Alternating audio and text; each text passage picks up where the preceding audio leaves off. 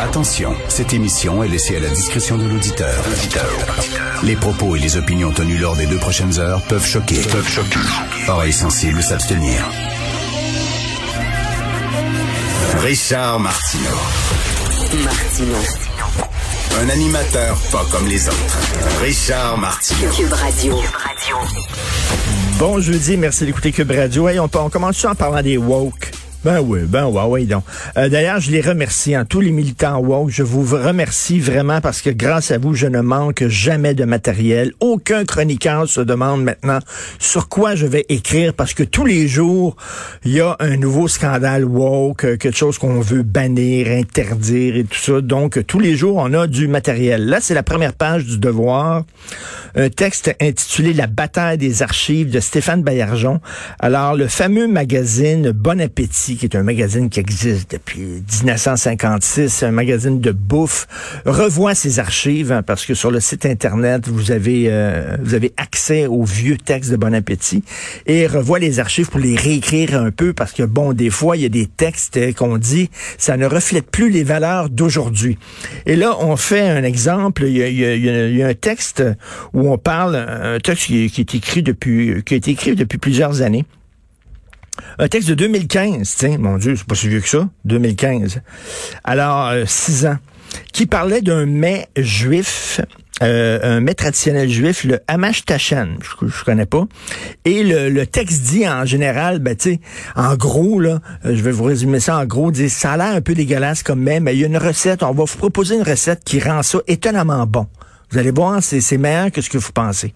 Et là, on dit c'est épouvantable parce que c'est un regard très euh, euh, con, condescendant vis-à-vis -vis les mets folkloriques juifs. On n'a plus le droit de dire, mais on dit que ça a l'air dégueulasse. Tu sais? Mettons, on t'écrit un texte en disant les escargots, on a trouvé une recette, là, je sais que ça a l'air dégueulasse, mais on a trouvé une recette là, où vous allez... Non, là, c'est anti-français.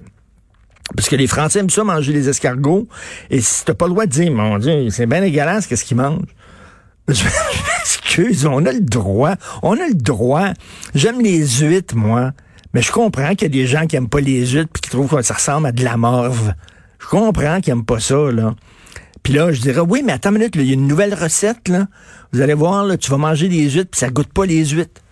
Vous avez jamais dit à votre enfant, t'aimes pas le poisson, puis ça goûte le poisson, ben il y a une recette, vas te faire ça, vois ça, ça goûtera pas le poisson. Christy, le pangolin.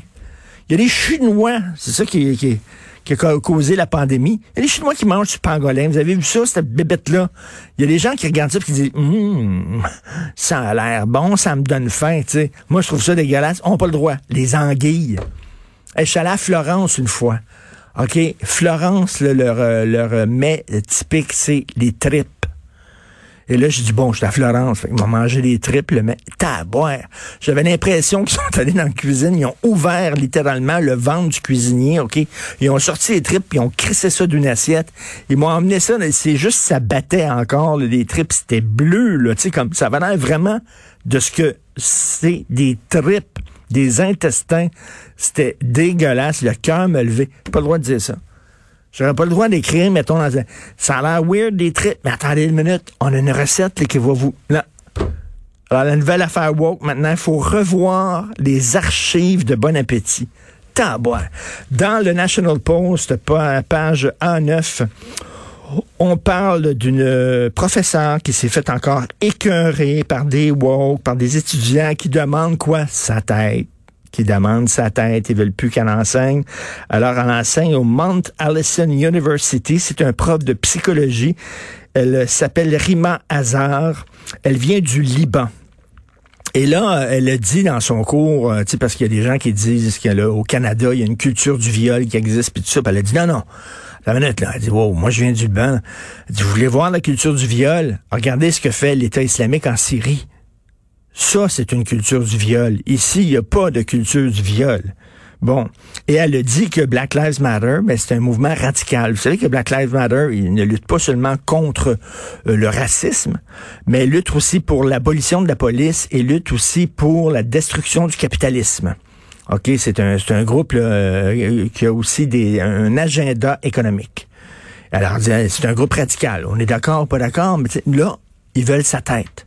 Ils ont dit ça n'a pas de bon sens. Elle a dit que Black Lives Matter, c'était radical, puis elle a dit que l'État islamique, c'était euh, c'était la culture du viol en Syrie. Donc, c'est raciste contre les Syriens.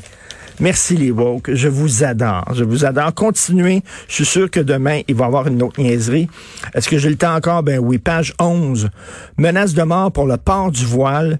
Un Montréalais a dit à ses quatre filles qu'il allait les tuer s'il les voyait habillées comme des Québécoises. Un Montréalais de confession musulmane qui a menacé à répétition ses quatre filles de les tuer si elles osaient enlever leur voile en plus de les avoir frappées à plusieurs reprises, a été déclaré coupable sur toute la ligne. Alors, il a dit, je vais vous tuer si vous habillez comme des Québécoises. Ces filles-là ne veulent pas porter le voile. Ce sont des jeunes filles qui sont au, Québec et veulent vivre comme des Québécoises. Et pendant ce temps-là, on se pète les bretelles en disant, hey, à la CBC, regardez, c'est cool. Il y a une animatrice de l'émission d'affaires publiques, elle est voilée. Regardez comment on est ouvert, c'est cool. Ces filles-là ne veulent pas porter le voile, se faisaient frapper et se faisaient menacer de mort par leur père. Et leur père va leur dire, ben regarde, tu veux pas porter le voile, regarde à la CBC, la fille elle est voilée, puis tout le monde est content. Les Canadiens trouvent ça cool. Pourquoi tu le portes pas, le voile? Pourquoi toi, tu le portes pas? Maudit qu'on est niaiseux. Y a-tu des féministes qui vont crier contre ça en disant que c'est misogyne, c'est cette culture-là? que c'est une, culture misogyne de, de, frapper tes femmes en disant il faut, faut que vous soyez voilés? Mais non. Ils diront rien. Ils diront strictement rien. Pourquoi ils ont peur de passer pour racistes? C'est ça le monde dans lequel on vit. Vous écoutez Martin.